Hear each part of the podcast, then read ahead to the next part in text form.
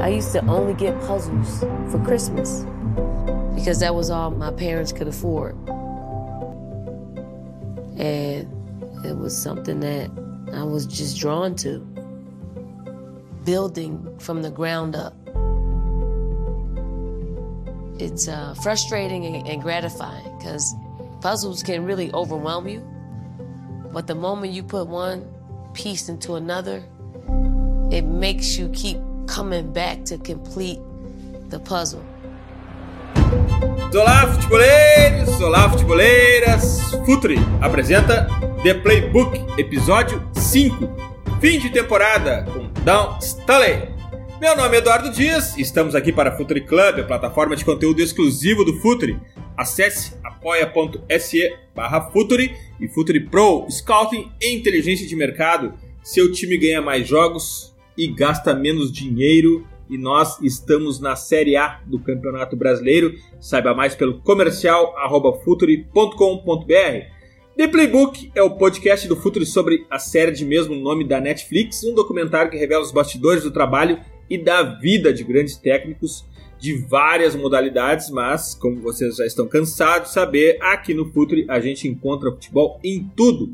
E eu e o meu parceiro nessa série, Vasco Samoco, queremos debater e refletir com convidados sobre cada um dos temas, sobre cada um dos episódios.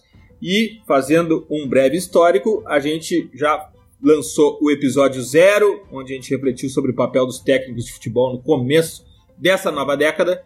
No episódio 1, a gente falou com Myron Rodrigues e Luiz Cristóvão para decifrar Doc Rivers, tentar roubar algo para o futebol. No episódio, no episódio 2, a gente chamou Tati Silveira treinadora campeã brasileira, e Rodrigo, Carvalho para aprendermos com Gil Ellis. No episódio 3, a gente conversou com Leandro Zago, técnico de futebol, para entendermos melhor os mind games de Mourinho. E no episódio 4, o episódio passado, com Maurício Marques, psicólogo do esporte, e Gabriel Corrêa, a gente tentou atravessar a fronteira inexplorada da força mental um aspecto que é fundamental no treinamento de Patrick Morataglu, como dizem os jovens por aqui no Brasil, Vasco, aulas. Tenho aprendido muito demais essa temporada até aqui, né, Vasco? Olá, olá Eduardo, mais uma vez um gosto de estar aqui. Sem dúvida, eu tenho falado com muita gente que também tem tido esse, esse feedback essa, essa sensação. Tem sido, são episódios curtos, mas tão, tão ricos e tão, tão esclarecedores, tão, tão enriquecedores para quem ouve, para quem, para quem vê, que é quase, é, são cursos, são cursos que, que servem para treinadores, servem para formadores, servem para jogadores, servem para gestores, servem para muita, muita gente que está ligada ao futebol e não só. E tem sido um gosto, uma pena que esteja a acabar, mas vamos, vamos torcer para que venha uma segunda, uma segunda temporada que seria, que seria fantástico. Seria incrível. E no episódio de hoje a gente vai repetir um convidado mas antes, merece um disclaimer. A gente tentou muito trazer mulheres para esse episódio. Você sabe que aqui no Futre mulheres são protagonistas também, estão em todos os conteúdos, então estão em todos os podcasts. Mas enfim, algumas não tinham agenda, outras não tinham assistido a série e também temos que combinar alguns fusos horários aqui entre Europa e América do Sul. Uma pena, mas o cara que tá aqui vai acrescentar muito. Myron Rodrigues, Dali Myron. E aí, presida, uh, e aí, Vasco, feliz por estar tá aqui. O, o episódio está bem fresco na minha cabeça. Terminei de ver não faz uh, 10 minutos e me identifiquei bastante com alguns pontos da história. Vamos lá, vamos conversar porque tem muita coisa boa. Bora, vamos conversar. Uh, a gente sempre traz contexto, Vasco, para a introdução do protagonista. Uh, quem é Dawn Staley? Bom, a Dawn Staley neste momento é uma, uma treinadora de basquetebol, uma das mais conceituadas dos, dos Estados Unidos. É uma ex-jogadora também. Ela foi três medalhas, ganhou três medalhas olímpicas de ouro, se não me engano, como, como jogadora, mas que nunca pensou ser treinadora. Isto também é uma coisa engraçada. Uh, não, e não é, não é caso, caso virgem. Há muitas, muitos treinadores e muitas treinadoras atualmente que nunca tinham pensado em ser treinadores e chegaram lá o que dava para, também para uma discussão muito interessante. Mas voltando à Dan Staley, ela nasceu em, cresceu em Filadélfia, teve uma infância que ela explica isso também na, logo na regra número 1. Um, teve uma infância que a moldou muito, que, que tratou muito, de, que a formou muito naquilo que ela seria e naquilo que ela é como, como adulta e como treinadora. O episódio começa com uma, uma analogia muito engraçada, que é com, com os puzzles, e isso tem, tem, tem muito a ver com, com o futebol, se nós, se nós pensarmos bem, uh, e, ir construindo peça a peça até chegar ao, ao, ao resultado final. E ela, e ela resume isso muito bem, que é frustrante e gratificante ao mesmo tempo. Portanto, ela é uma treinadora muito conceituada. Ela, neste momento, lidera a seleção dos Estados Unidos e também a, a, a Universidade da Carolina do Sul, que é onde este episódio se passa muito também. E é, e é isso, e deixa também muitas, muitas, muitos insights e muitas, muitas lições que, que se podem ser aplicadas ao, ao, futebol, não só dentro do campo, mas também fora do campo, e é isso que eu acho também muito interessante sobre este, sobre este, sobre este episódio e sobre esta série em geral.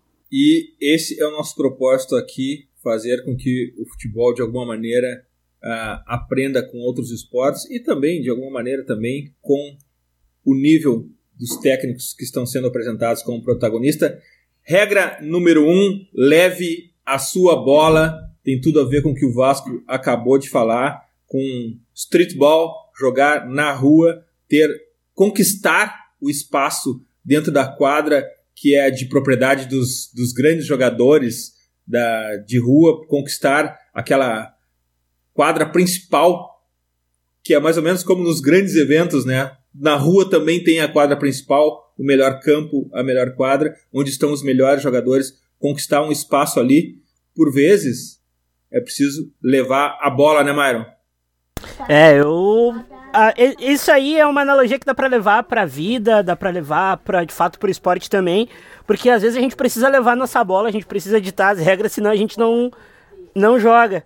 E conquistar espaço em qualquer área a gente sabe que é muito difícil, né? A gente não a gente tem que perseverar muito e, e lutar contra inúmeros fatores que às vezes nem são nossos, nem vêm da gente. E esse, esse, essa história dela falando sobre levar a sua bola e, e ditar sua regra também endureceu ela como pessoa e fez o jogo ser um pouco mais. Ela, ela levar isso tudo pro jogo dela e foi o que levou ela até como, como treinadora lá, lá no topo do topo. Uh, às vezes endurecer é bom, de fato, tem que ser sem perder a ternura também, porque a gente tem que ter paixão pelo que a gente faz. Mas ser duro, ter uma dureza, não digo uma dureza de jogar sujo com com o outro ou com as outras pessoas, mas ser duro de não se assustar com qualquer batalha é, é muito importante para tudo que a gente faz na vida, né? Vasco, leve a sua bola, mas também demonstre seu talento com consistência, com determinação e com técnica e habilidade. O leve a sua bola é uma tentativa de entrar no jogo. E isso serve, como o Mário falou, não só para o esporte, mas para a vida também. Em algum momento, quando você tem uma empresa, você tem que é, levar sua bola para entrar em algum mercado, quando você estiver também estudando ou tentando um concurso. Então, essa de leve a sua bola, ela é preciso ter, a gente precisa ter clareza de entender essa regra como uma porta de entrada, porém só vai sustentar com consistência lá dentro. Né? Exatamente, eu acho que esta regra tem muito a ver com ter algo que te diferencia dos outros e ela e ela não podemos esquecer que ela está a falar num contexto em que ela era uma rapariga a jogar um jogo de homens com homens no meio de homens que a mandavam para a cozinha, que a mandavam vestir umas saias, enfim, aquelas coisas que, que ainda se usam infelizmente, mas que já não fazem, nunca fizeram sentido. Uh, e isso ela endureceu, ela, ela também não só, não só endureceu, como a Myron falou, mas também a obrigou a, a ter outro tipo de, de, argumentos para competir a esse nível. Uh, ela, ela, a determinada altura, diz que não, os rapazes já passavam a respeitá-la mais do que os próprios rapazes que jogavam com eles, por causa de, de, de mesmo dessa vontade que ela tinha de, jogar bem, de aprender. Ela, ela conta também que passava muito tempo a observar o que eles faziam, para depois jogar com eles e, e aplicar essas, essas coisas isso tudo que Myron falou também é, é, é, é, impressionante porque ela teve que ela conta que não que eles não a queriam mas isso não não a influenciava em nada que ela queria e por isso ia, ia persistir na mesma e depois ela diz coisas muito interessantes que também e agora numa altura em que fala tanto do futebol de rua e de, daquilo que ela, que ela pode acrescentar ou não aos jogadores e aos miúdos em formação. Ela diz que eles eram super criativos, que arranjavam campos em, em qualquer, em, qualquer, em, qualquer, em qualquer quelho, como nós dizemos que cá em Portugal. Isso é uma, é uma coisa que o futebol de rua tem e que nós muitas vezes nos esquecemos, que é o futebol de rua não, não, não, não dá só qualidade técnica e capacidade de, de resolver os problemas com a bola. Também te dá essa, também te obriga a pensar um bocadinho fora, fora da caixa, se tu queres mesmo jogar onde não há campos, onde não há balizas, onde não há árbitro, onde tu tens que, onde tu e quem joga contigo tem que sempre encontrar razões e regras e, e argumentos para, para levar isso, isso em frente. E quando falamos de futebol de rua, acho que isso também é importante mencionar. O futebol de rua traz coisas a nível pessoal e a nível mental que, se calhar, na formação em academias mais mais evoluídas, como todas as condições que não, que não te obrigam a puxar assim tanto pela cabeça, não é? E, e, nessa, e, a, e a Dan Scully também ela menciona isso muito, muitas vezes e diz como isso também foi importante para, para a, a começar a formar como, como treinadora e para levar isso para o que ela tem, para que ela tem, tem, tem agora como, como líder de, de equipas. Portanto, uh, leva a tua bola isso tem tudo a ver com, com, ser, com perseverança, com insistir, com ambição de, de querer sempre mais e não, de não te, não te resignares àquilo que os outros dizem sobre ti e querem para ti, e com criatividade. Eu acho que isso são três, três, três características que ela aprendeu daí e que fazem diferença na carreira que ela teve como jogadora e agora tem como treinadora. Regra número dois é algo que apareceu seguidamente nessa série em vários, em vários episódios, o crescimento acontece fora da zona de conforto. E aparece um, uma cena de bastidores na, na série em que ela conversa com uma rookie, com uma, uma estreante, com uma iniciante, uma novata, e ela e a novata confessa que está tendo alguma dificuldade, não está se sentindo bem, e ela responde: Não, tudo bem, é assim mesmo. É assim que eu quero que você se sinta e é assim que as coisas acontecem. Myron, crescimento fora da zona de conforto. Eu sou um cara que. Eu não tenho zona de conforto, eu sou um cara que. Ah, vou até antecipar, a regra das 24 horas para mim não funciona, perdendo ou ganhando.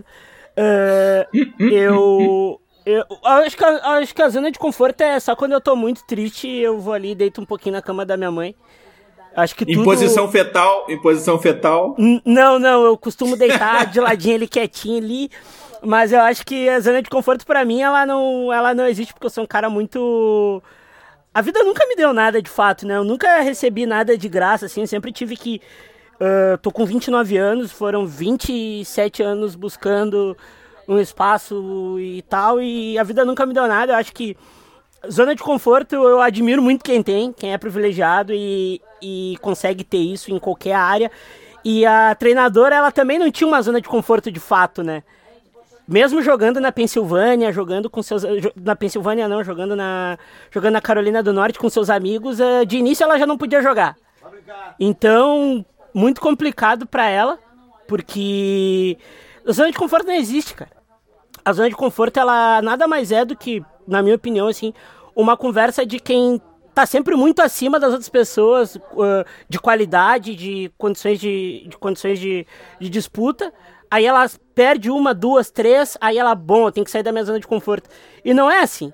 A zona de conforto, ela não existe. É, é, se tu não compete consigo mesmo, você relaxa, aí você cria uma zona de conforto, sabe? Eu acho que a, a zona de conforto ela é muito mais uma figura de linguagem de quem tá muito à frente dos outros em todos os sentidos. Não sei se eu falei besteira nisso. Uh, não, tudo bem, está perdoado se falou, mas quem vai julgar não somos nós.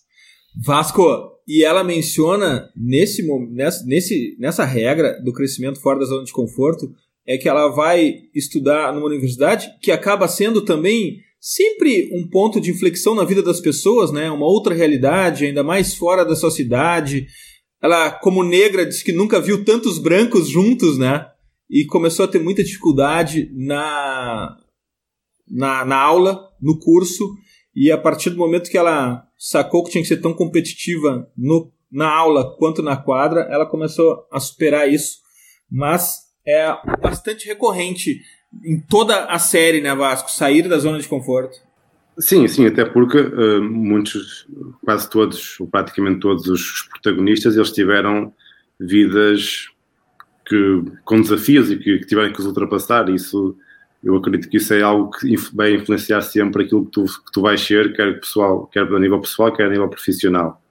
Em relação à Dan Scully, é engraçado que ela começa as regras com, com uma, uma questão de ser mulher no meio de homens, e a segunda regra tem a ver com ser negro no meio de pessoas brancas. E, e isso, quer se queira, quer não, uh, tem sempre impacto, impacto em, em, nós. E a maneira como tu reages a isso é que vai ditar aquilo, aquilo que essa situação te vai fazer. E, é, e também é interessante ver que ela não reagiu bem no início.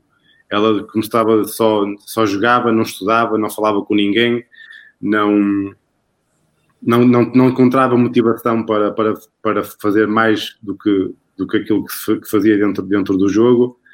Uh, portanto, ela também teve dificuldades, isso é, é, importante também dizer, não, não é só dizer que a zona, o crescimento qual for fora da zona de conforto, isso é um processo também, e, e, foi uma conversa que ela teve com um professor, com um diretor, ou com uma diretora, já não me recordo bem, e que, e que, abriu, que abriu a mente dela e que, e que que a fez pensar que tinha que realmente ser ela a reagir, ser ela a lidar com a situação.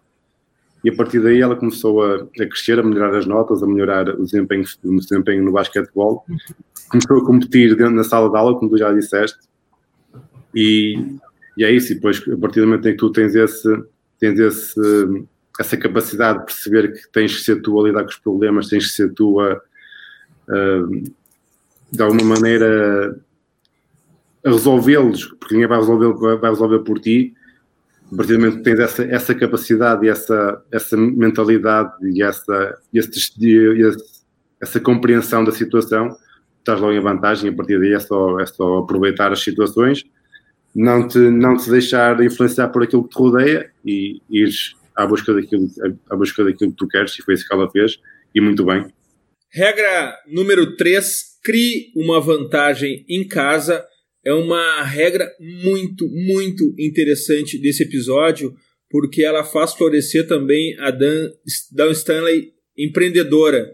No momento que ela assume o cargo de técnica, de treinadora, ela identifica que poucas pessoas iam assistir os jogos de basquete feminino numa cidade que é amplamente dominada pelo futebol americano. E ela, com isso, ela assim, não adianta eu jogar para poucas pessoas que eu não vou conseguir atrair as melhores pessoas. Então, ela, ela tem um, uma faísca de empreendedora e consegue desenvolver e engajar todos todo um, novo novo público para que as pessoas comecem aí as vitórias comecem a aparecer, comece a fazer com que o fator local apareça e comece a atrair grandes jogadoras e também, obviamente, estamos falando dos Estados Unidos, orçamento para o seu clube. Crie uma vantagem em casa é se preocupar com tudo também fora da quadra, fora do campo, Myron. É, é, uma, é, o que a gente tem nas nossas conversas, né, presidente? Lá no nosso trabalho, no dia a dia, criar uma cultura. Tu, entrar no jogo para criar uma cultura, uh, fazer tudo diferente. Aquela parte que ela fala sobre a Beehive e a de Hive é muito interessante porque mesmo no basquete, o basquete é uma paixão nacional nos Estados Unidos, né? É como se fosse o nosso futebol aqui. Então, eles é, atraíram tanto público, tanta gente num lugar que não era tão não era tão não tinha uma cultura tão, tão forte, tão, tão, tão enraizada, que mudou até o, o patamar psicológico dos jogadores. Isso aí explica depois na, naquela parte da, da, da, derrota que, que eles acabam virando, né? A cabeça das pessoas muda quando tu é uh, melhor visto, quando tu é mais visto, quando tu tem mais carinho das pessoas que torcem por ti. Então é, é algo que aqui no futebol brasileiro, não sei como funciona em Portugal, porque eu acompanho com, com uma certa distância. As pessoas que são protagonistas do espetáculo, elas são, cada elas são cada vez mais robotizadas e afastadas de qualquer humanidade do jogo. Se a gente ganha na quarta-feira e a gente perde num detalhe no, no domingo, a gente já não presta mais, a gente é, precisa trocar tudo. E a gente sabe que a cultura só se só, se, só tem raiz, ela só prospera se tu sabe perder. Tu tem que saber lidar com, com a derrota. E isso é muito importante na, na, naquela virada que, que eles perdem a primeira temporada, aí depois eles começam a ter viradas históricas até chegar no título. Por cultura, pela mentalidade, pela cabeça do, do, do de todo mundo que trabalhou no projeto, né? Myron, tu que é um cara inserido na cultura pop, o que é Beehive e a que se refere? Ah, Beyoncé, minha diva pop. Eu amo diva pop. Uma coisa que pouca gente sabe. Eu amo divas pop. A, a Beyoncé é a Beehive. Ela, ela faz um evento gigantesco com apresentando marca, apresentando músicas, coreografias em um dia só dela. E uh, acho que a maior apresentação da, da Beyoncé nesse sentido de Beehive foi no Coachella. Tem a série até no Netflix, eu vejo de vez em quando, quando eu tô faxinando, só pra ouvir as músicas e ficar felizinho.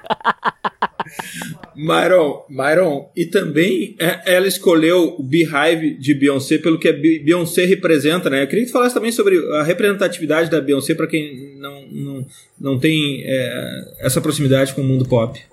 Ah, Beyoncé é tudo ela é tudo, tipo, para as mulheres negras ainda mais, assim, ainda mais que estamos num momento que os Estados Unidos está naquela estabilidade e o Donald Trump, que hoje é, é, é, perdeu a eleição, ele detesta a Beyoncé porque ele trata o futebol americano como um esporte tradicional e a Beyoncé fez uma fez uma apresentação de Formation Uh, e ele falou: uma mulher dessa não pode representar os Estados Unidos numa, na maior competição de todas, no maior evento.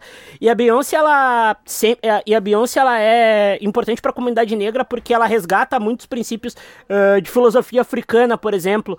Uh, o último documentário dela, que saiu pela Disney, me fugiu o nome, ele é totalmente feito para com, sobre filosofia africana, do início ao final, assim, tem representações do candomblé e da umbanda e etc.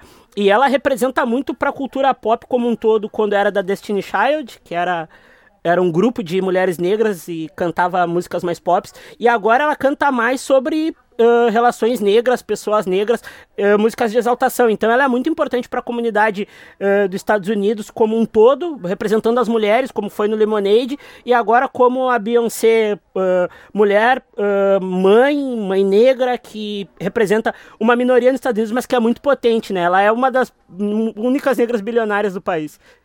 Viu só, Vasco? Sabemos tudo sobre Beyoncé agora e através de uma das pessoas que estuda Beyoncé. Cria uma vantagem, cria uma vantagem em casa, Vasco.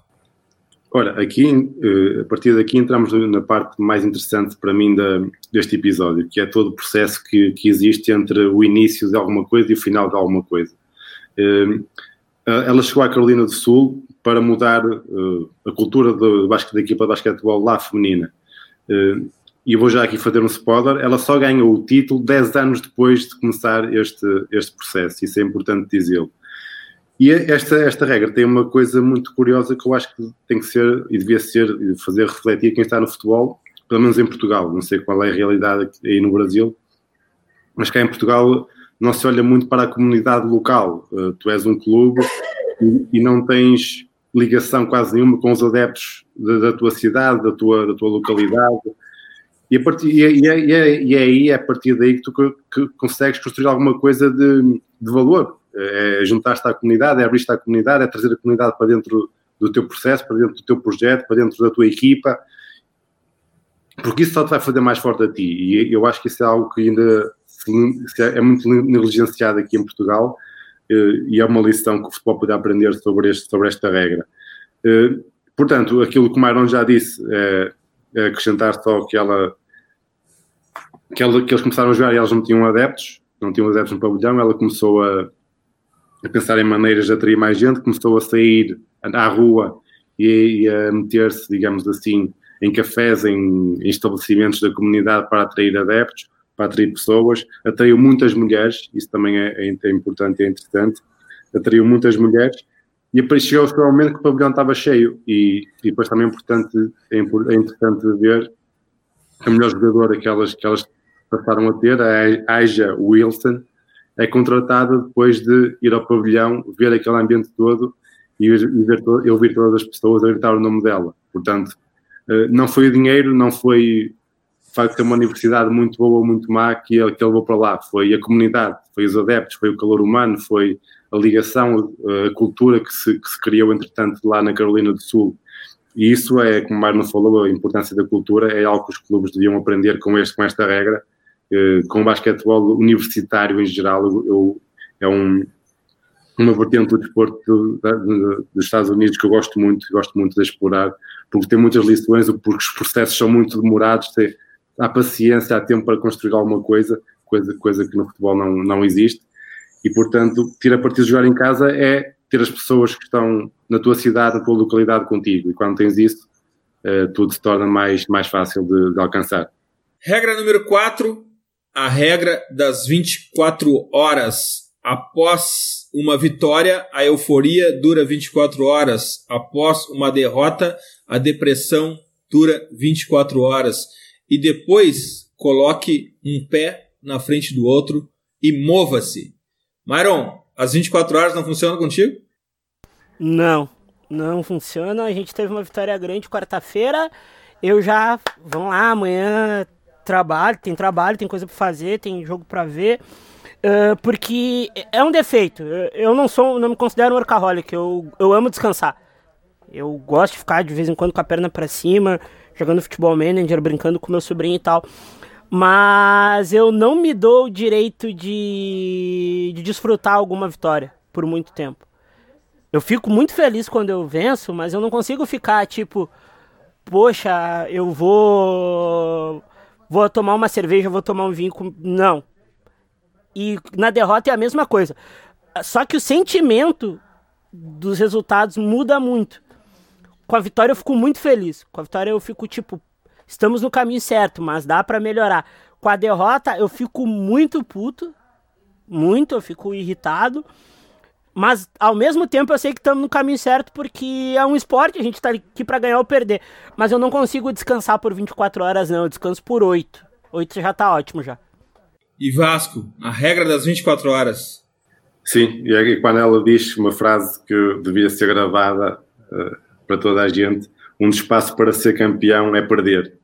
Uh, não sei se no Brasil a tradução é esta ou não, mas ela, uh, entretanto, no meio desta regra diz, diz, isso: um dos passos para ser campeão é perder.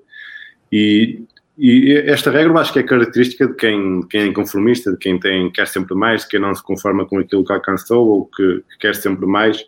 Eu acho que, ao contrário do Mairon, tem que haver sempre um espaço para tu parares um bocadinho, refletir sobre aquilo que, que alcançaste, quer seja perder, quer seja ganhar, e a partir daí depois, depois fazer essa análise, recomeçar a, o caminho e, e voltar a, a, tentar ganhar.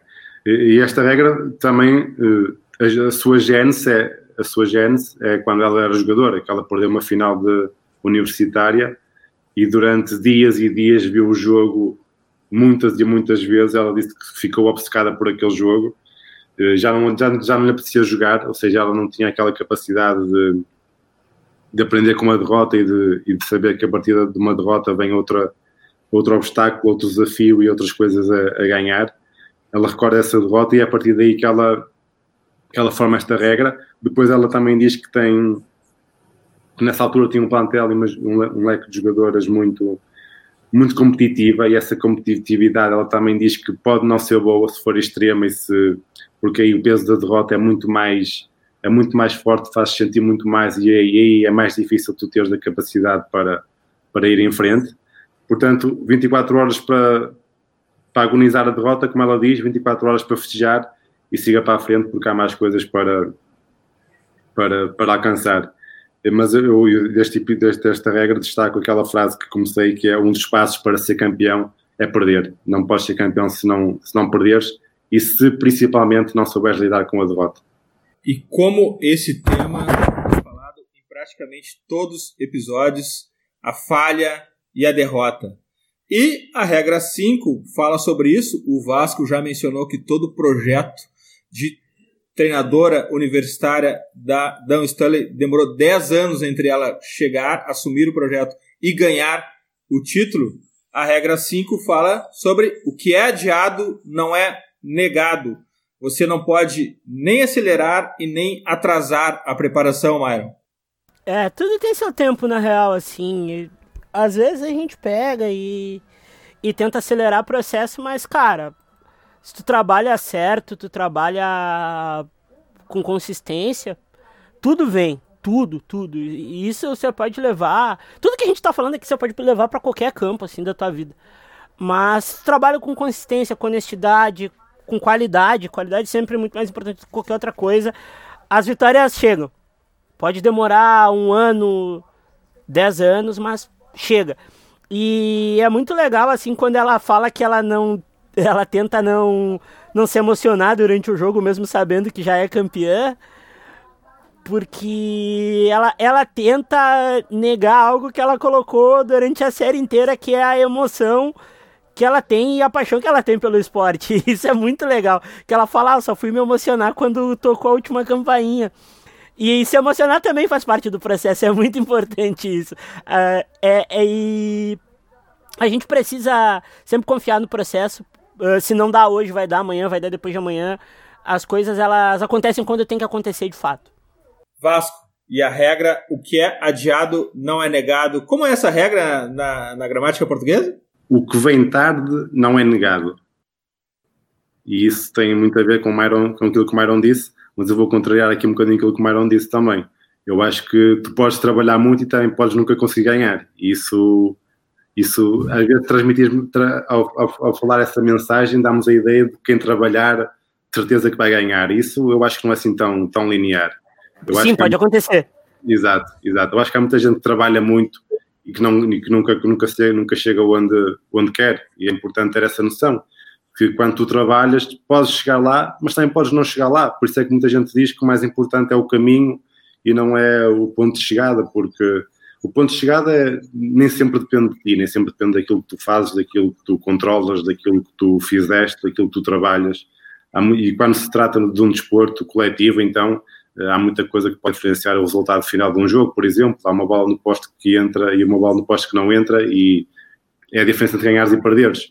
Portanto, mas, mas esta, esta regra vem, vem na sequência daquilo que eu, que eu, disse anteriormente, vem fechar o ciclo, o tal ciclo, o tal processo que ela iniciou 10 anos antes de, de, de formar e de criar e de construir uma equipa capaz de, de ganhar algo que a Carolina do Sul nunca tinha ganho, se não me engano, nunca tinha sido campeã universitária ao nível nacional. Eles ganharam, mas custou, custou muito. Eles perderam, se não me engano, uma final e duas meias finais, se não, se não estou enganado. E depois tem aqui outra coisa curiosa também, que é que ela fala muito que é a esperança. A esperança de conseguir sempre chegar lá, de não deixares morrer essa esperança. E ela fala de um, de um exemplo de um, de, um, de um, pedaço de rede que uma, que uma treinadora lhe deu e que ela mantinha na carteira para apalpar de vez em quando, para, para sentir algo palpável e não só apenas na cabeça, para ter alguma coisa na mão que lhe, que lhe, que lhe confirmasse que, que essa esperança é real e que pode, pode levar a, a alguma coisa. Ela diz que essa, que essa esperança é, é que a fez treinar melhor, é que a fez preparar-se melhor, é que a fez treinar melhor os jogadores que tinha e, e isso é, é uma lição. Eu acho que a partir do, do, do, da regra 3 até esta, eu acho que é toda uma lição de como os clubes de futebol, e neste caso estamos, estamos a falar de futebol, porque como tu disseste, vemos futebol em tudo, devem olhar e pensar e, e, construir os processos, sabendo que vai demorar tempo, vai ser preciso paciência uh, e vais perder muito pelo caminho. É? é? inevitável. E para, para chegares lá, e quando chegares, teres a, teres a noção de que o que vem tarde não é negado, vem no tempo certo e, e porque tu trabalhaste muito para isso. Bom, chegamos ao final dessa, espero que seja a primeira temporada do The Playbook. Uh, a gente já perguntou para o Myron, quando ele esteve aqui com o Luiz Cristóvão, sobre que esperar do novo treinador, do treinador do começo dessa década.